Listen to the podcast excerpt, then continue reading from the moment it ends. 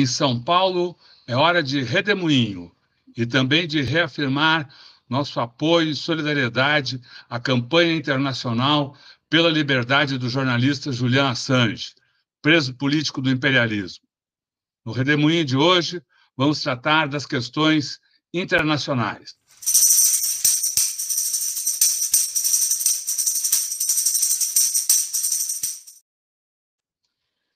Maringoni, que bom tê-lo aqui nesse redemoinho. Hoje é dia 8 de novembro de 2023. Gilberto Maringoni é professor de Relações Internacionais da Universidade Federal da ABC, fala aqui conosco às quartas. Seja bem-vindo. Fala aí, Maringoni. Falarei, Leonora. Boa tarde para você, boa tarde para o Rodolfo, boa tarde para todos e todas que estão nos assistindo. Eu sempre tenho toda semana sintetizar algo, uma questão principal, essencial das relações internacionais, que, de certa maneira, amarra muito as relações do Brasil com o mundo. Essa semana a gente tem continuamos com a centralidade do ataque brutal que Israel faz à faixa de Gaza, embora a gente tenha no mundo aí várias outras outros pontos de tensão, entre eles relacionado com essa questão de Gaza, de Israel, é a indefinição da eleição nos Estados Unidos um ano antes. Na verdade, não é indefinição, é a dianteira que o Trump toma em cinco estados, segundo o levantamento feito pelo New York Times. Isso tem muito a ver com a impopularidade crescente da guerra da Ucrânia, que parece ter saído da pauta, pelo menos da pauta do noticiário internacional, não saiu da pauta, quanto da crescente impopularidade da brutalidade cometida pelo Estado sionista na faixa de Gaza. A gente tem também nessa questão da guerra um verdadeiro golpe que o Vladimir Zelensky está aplicando na Ucrânia. Ele adiou eleições parlamentares agora, em outubro, que se realizariam agora, e disse que não vai fazer eleições em 2024, porque o país está num estado de defesa, num estado de guerra em que impossibilita a realização do pleito. Isso é uma meia-verdade. Claro que uma guerra dificulta, mas mudanças de rumo no meio do conflito, no meio das dificuldades, podem ser salutares. A gente tem um exemplo clássico na Inglaterra, em 1940, quando, as vésperas do ataque nazista, da, da, da Batalha da Inglaterra, dos intensos bombardeios que começaram em julho de 1940, em Londres, nas principais cidades. Um pouco antes, Winston Churchill tinha tomado posse como primeiro-ministro. Ele inverte toda a política de defesa no final de maio, toda a política de defesa do país para enfrentar o perigo nazista. Isso está narrado num livro admirável chamado Cinco Dias em Londres. A gente tem também a questão da Argentina. Estamos aí há pouco mais de dez dias as eleições argentinas no segundo turno vão ser dia 19. Mas a gente tem que concentrar é na questão de Israel. O primeiro ponto, que também não é o que eu vou tratar aqui, mas é uma continuação de algo que eu falei na semana passada, que são as hesitações, a, a, a um, um, caráter passivo que a política externa brasileira está tendo, é o caso dos reféns brasileiros eh, em Gaza. Quer dizer, Gaza tem reféns, Israel não libera a volta, o, o trânsito dos brasileiros que estão retidos no sul de Gaza. O governo brasileiro está tentando repatriar 34 compatriotas nossos e não consegue. As filas, as, as listas se sucedem e o Brasil nunca é colocado como prioridade. Ninguém responde direito por isso. Israel culpa o Hamas, culpa o Egito. O Egito diz que quem controla é Israel. Na verdade, Israel é a força ocupante. Isso mostra o resultado de uma política externa que não endurece com Israel, não mostra é, autoridade internacional como deveria ter, como outros países fazem. Tem feito, como eu comentei semana passada, de convocar o embaixador, de se colocar de forma clara contra a política assassina de Israel. Esse endurecimento possivelmente faria o país ser mais respeitado.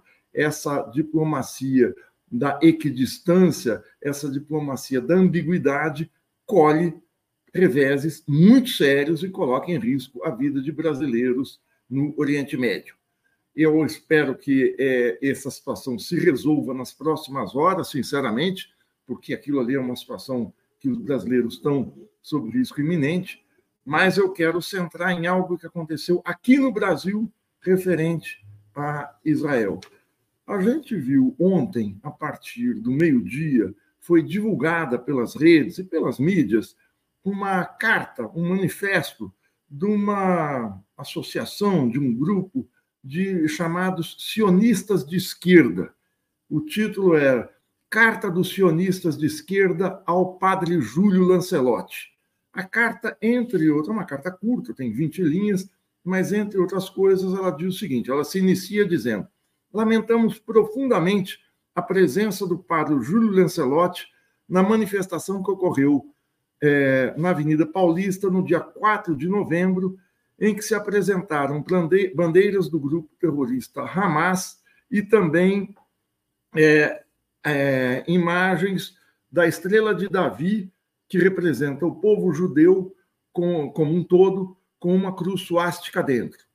É, o grupo afirma defender o cessar-fogo imediato, mas lamenta e diz o seguinte: esperamos que o padre Júlio Lancelotti reconheça o direito de Israel existir é, e de se defender e condene o um antissemitismo galopante em todo o mundo, sobretudo no Brasil.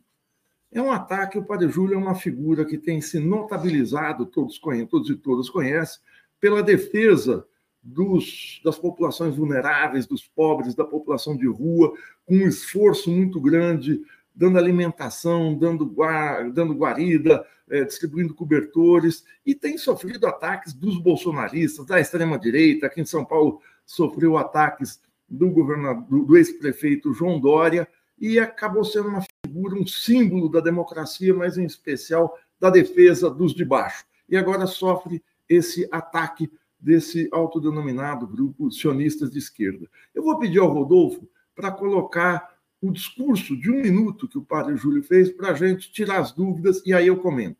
Por favor, Rodolfo.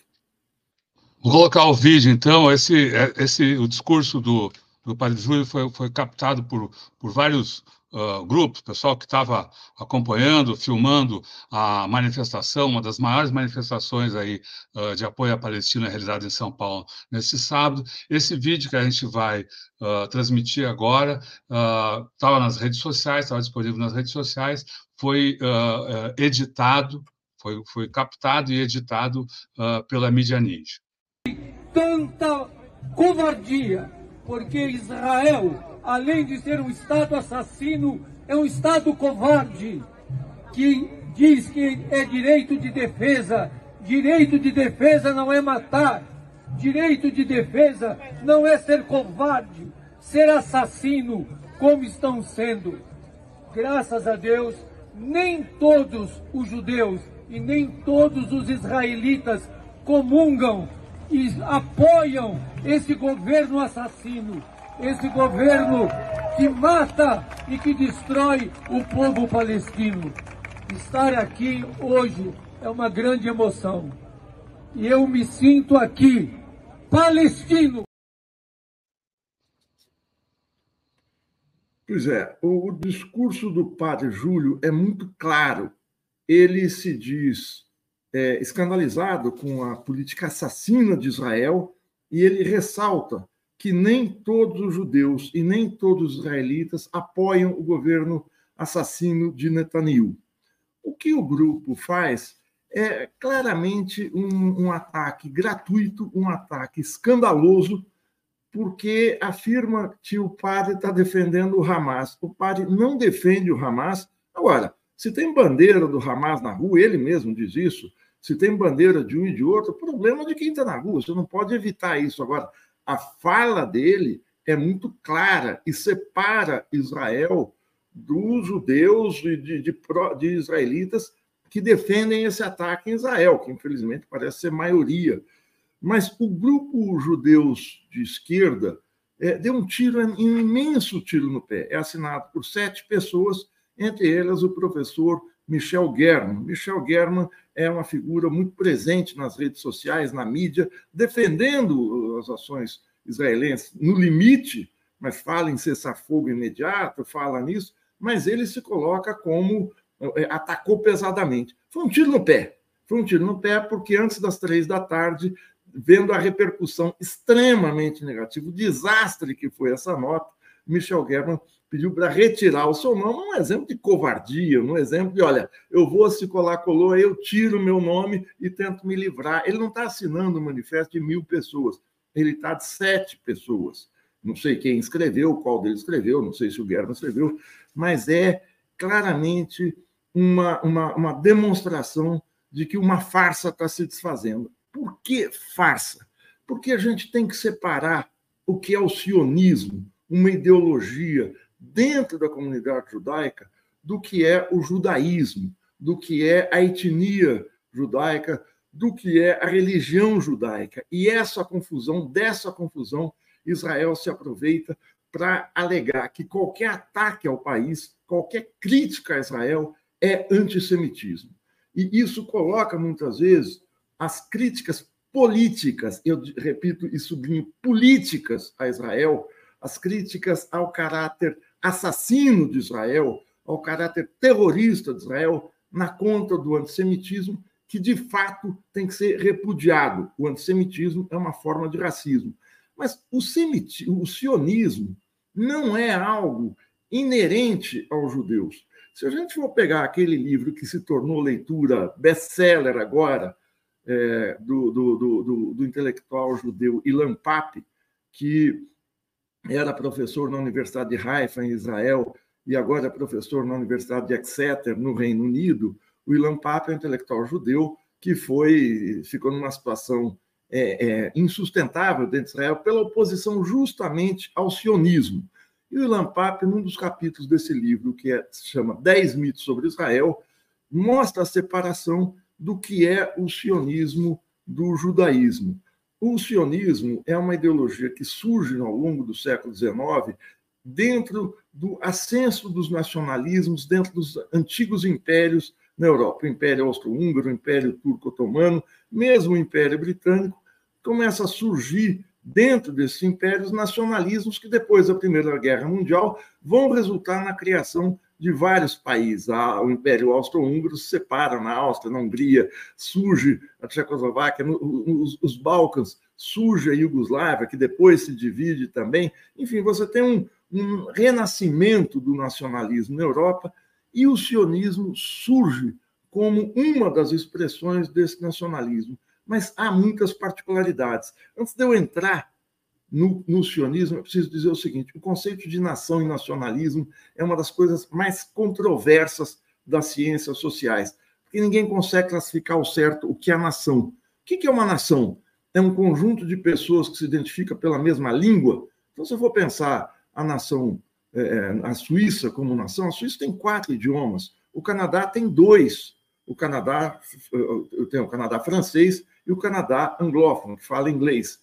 Países da América Latina, a Bolívia fala oficialmente o espanhol, o castelhano, o aimara e o quechua, além de outras línguas de, de várias nacionalidades. Mas na Bolívia, na Suíça, no Canadá, para ficar em três exemplos, são é, é, países com várias nacionalidades, formam um Estado e formam também uma nação. A nação brasileira, pelo fluxo de, primeiro, é, os povos originários aqui dentro, foram massacrados na colonização, os afrodescendentes que vieram escravizados, as levas de imigrantes, especialmente ibéricos aqui, formaram uma mistura, claro que com opressão, claro que com muita violência, mas a gente tem um, uma nação brasileira com todos os problemas que a gente pode ter de disputas, de, de brutalidade de classe.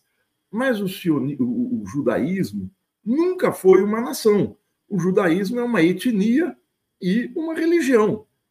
A ideia de que o judaísmo seria uma nacionalidade é uma ideia criada no final do século XIX por um jornalista que vivia em Viena, era, ele tinha nascido no Império Austro-Húngaro, o Theodor Herzl. O Theodor Herzl fez, patrocinou uma conferência em 1897, a Conferência do Sionismo, que lançou as bases não só do sionismo como ideia, mas o seguinte: o sionismo como um nacionalismo judaico que deveria lutar pela volta dos judeus à terra ancestral, de onde foram expulsos no início da era cristã pelos romanos, que fica justamente na Palestina, Canaã. É, e, e, por uma leitura mecânica da Bíblia, dois mil anos depois, eles teriam que voltar à Terra Prometida, até porque aquela terra era desocupada. Isso tem sido repetido muito aqui nas redes. O slogan era um povo sem terra numa terra sem povos. Só que essa terra era habitada, essa terra tinha os árabes palestinos, que a partir da, do, do, do, com a posse do Império Britânico dessa região, o Império Britânico impôs, se aliou a esses judeus é, sionistas, impôs a sua volta à Palestina com uma violência muito grande com os povos, em especial com os palestinos que estavam lá, que foram expulsos. Eu não vou detalhar aqui a expulsão, mas eu quero falar dessa leitura particular do nacionalismo, do hipernacionalismo judaico, que não sensibiliza, não, não, que não agrega todos os judeus. Há vários judeus, judeus socialistas eram contra essa volta por julgar, especialmente, que os judeus deveriam, dentro das sociedades em que habitavam, especialmente na Europa, no século XIX, impor, reivindicar direitos e combater algo crescente, que eram os constantes pogroms, os constantes, as constantes ataques violentos e matanças de judeus e conquistar direitos nas sociedades em que viviam, como os afrodescendentes nos Estados Unidos fizeram ao longo de mais de 100 anos, como os afrodescendentes no Brasil fazem. Ninguém fala, vamos voltar à África, vamos voltar a uma terra que um dia foi nossa. Não, querem impor, impor democraticamente, é isso que se diz, impor os seus direitos, ter direitos nos países em que vivem. Essa, essa dissensão, essa divergência dentro da comunidade judaica expõe o que o sionismo pretendia. O sionismo pretendia criar algo extremamente complicado, que é um Estado judeu. Se eu falei agora no início, e tratei muito rapidamente, um tempo curto que a gente tem aqui, que uma das questões mais difíceis de se classificar é o que é nação e o que é nacionalismo, não é língua, não é costumes, não é história, ah, é a culinária. O Brasil tem várias culinárias diferentes. Ah, é religião. O Brasil é um exemplo claro disso. Os Estados Unidos, países que foram países colonizados, têm várias religiões, por isso daí a demanda que parte da Revolução Francesa, que é o Estado laico, o Estado dissociado da religião. Essa é uma conquista da modernidade, eu digo uma conquista do liberalismo na Revolução Francesa, a partir de 1789, 1792, da Assembleia Nacional, da imposição, da, da, da, do, da vitória do liberalismo político. Não estou falando do neoliberalismo, estou dizendo o liberalismo clássico. E a Constituição Brasileira, a primeira da República, em 1891, separa a igreja de Estado, religião de Estado. E essa era a divergência dentro do movimento sionista. A religião é algo do mundo privado das pessoas. Cada um professa o credo que, que desejar. Agora, você não pode impor um país ser um Estado católico, um Estado é, é, evangélico, um Estado judeu, um Estado é, que professa, que, que, que abriga somente uma etnia, e etnia é algo também difícil de ser classificado num mundo em que a miscigenação acaba dando tom, mas o Estado israelense, o Estado judeu, que é um Estado que não tem Constituição, adota como símbolo a estrela de Davi, a estrela da religião. O símbolo religioso é como se a bandeira brasileira, ao invés da gente ter as estrelas, a faixa tal, tivesse, se fosse uma supremacia católica, um crucifixo.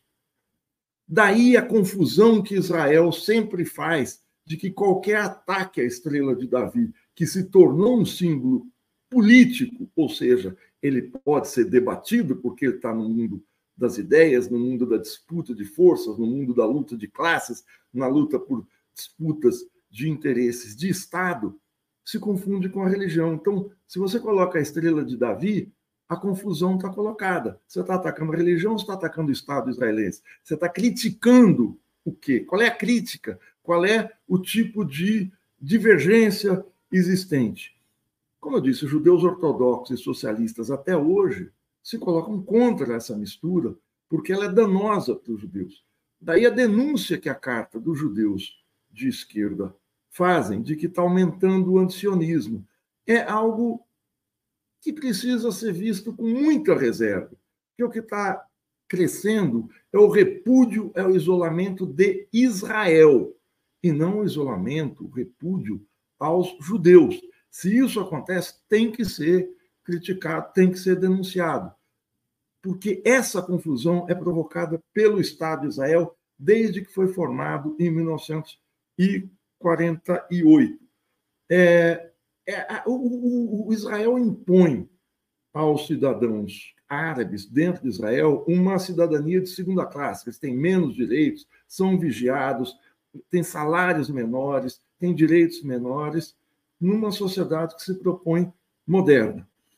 Essa, essa, essa ideia de que a etnia judaica seria uma nação, essa confusão entre esses, esses termos, nação e, e etnia, que serve ao Estado de Israel, confunde algo que um sociólogo, historiador britânico, nascido na Índia, Benedict Anderson, é, escreveu nos anos 80 num livro muito interessante chamado Comunidades Imaginárias. Ele diz o seguinte: nação, pela profusão de teorias, de conceitos, de ideias, nação é uma comunidade imaginada, comunidades imaginadas, não imaginárias, desculpa, comunidades imaginadas.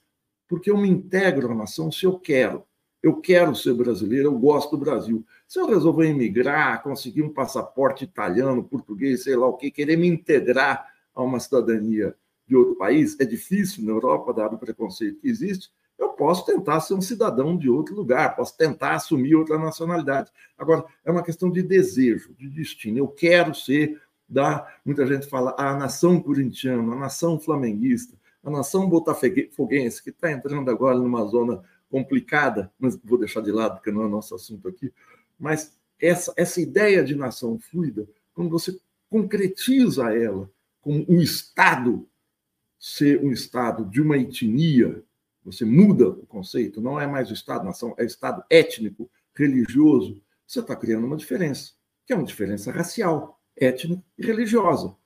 Você está impondo algo que foi vencido lá atrás pela Revolução Francesa há mais de 200 anos. Tanto foi que na comunidade internacional, na ONU, em 1975, em novembro de 1975, foi votada e aprovada a mais polêmica resolução da organização, que é a resolução 3379. É uma resolução curta que faz uma série de considerandos sobre a luta pelos direitos individuais, luta pelos direitos sociais, direitos civis e tal, e conclui dizendo que o sionismo é uma forma de racismo e discriminação racial. É, o sionismo, não o judaísmo, não o povo judeu, não o, o, o Estado-nação que, que, que, se deseja, que, que, que muitos judeus desejam para Israel. Foi muito polêmica, porque ela foi aprovada por 72 votos a 35 e 32 abstenções, mas ganhou por maioria na Assembleia Geral da ONU. E durante 16 anos, ela vigorou no mundo, classificando o sionismo como racismo. Quando cai a União Soviética, em fevereiro de 1991, e quando Israel começa a se entender com a autoridade palestina, com a Organização para a Libertação das Palestinas, da Palestina, quando o primeiro-ministro Yitzhak Rabin de Israel começa a negociar com Yasser Arafat os acordos de Oslo, que se concretizam em 1993, que seria a pré-definição cujo, cuja meta era a constituição de dois estados, que Israel não cumpriu, Israel impôs como pré-condição para começar, para sentar na mesa, a revogação dessa resolução da ONU. Os Estados Unidos imediatamente usaram todo o seu peso na Assembleia Geral da ONU para revogar, e isso aconteceu em dezembro de 1991, ou seja, dez meses depois da queda da União Soviética, mostrando que o mundo tinha mudado. Eu não quero reivindicar essa resolução, mas eu quero dizer que o sionismo chegou ao ponto de merecer uma resolução da ONU, tal o peso racista excludente que ele tem. Se é racista, se é excludente, vou terminar por aqui, não há como existir um sionismo de esquerda. É a mesma coisa que você falar, eu quero um socialismo racista, eu quero uma utopia excludente, eu quero um, um, um quero gelo quente, eu quero milagres da ciência. Não, são oxímoros, são contradições em termos. Ou é milagre ou é ciência, ou é fé ou é razão. Então, sionismo de esquerda é um oxímoro. Além dos ataques baixos feitos ao padre Júlio Lancelotti, caluniosos e mentirosos, o que essa turma faz é uma construção que não para em pé contra o sionismo, contra a política assassina de Israel, contra o genocídio que Israel pratica em Gaza, é preciso erguer alto a bandeira da democracia, a bandeira da soberania palestina, a bandeira dos direitos palestinos em repúdio a esse tipo de ideologia excludente. E vamos torcer no impulso para que o Brasil não tenha uma diplomacia passiva e ambígua e volte a ter aquilo que tentou ter no primeiro e segundo governo Lula, uma diplomacia ativa e altiva diante da brutalidade de Israel e para que a gente consiga um objetivo imediato, que é a retirada dos brasileiros de lá. Mas, no limite, é a paz em Gaza. Obrigado. Muito bom, Marigoni. Muito preciso. Beleza, Maringoni. A gente agradece aqui a participação do professor Gilberto Maringoni no Redemoinho, o programa que a gente transmite ao longo da semana, cada dia com um tema específico. Hoje falamos das questões internacionais, amanhã a gente volta nesse mesmo horário para falar das relações entre poder e mídia com a professora Ângela Carrato. Não sei antes também agradecer aqui a participação do público neste redemoinho. Obrigado, pessoal. Boa tarde, boa tarde, Marigoni. Tchau. Tchau. Thank you.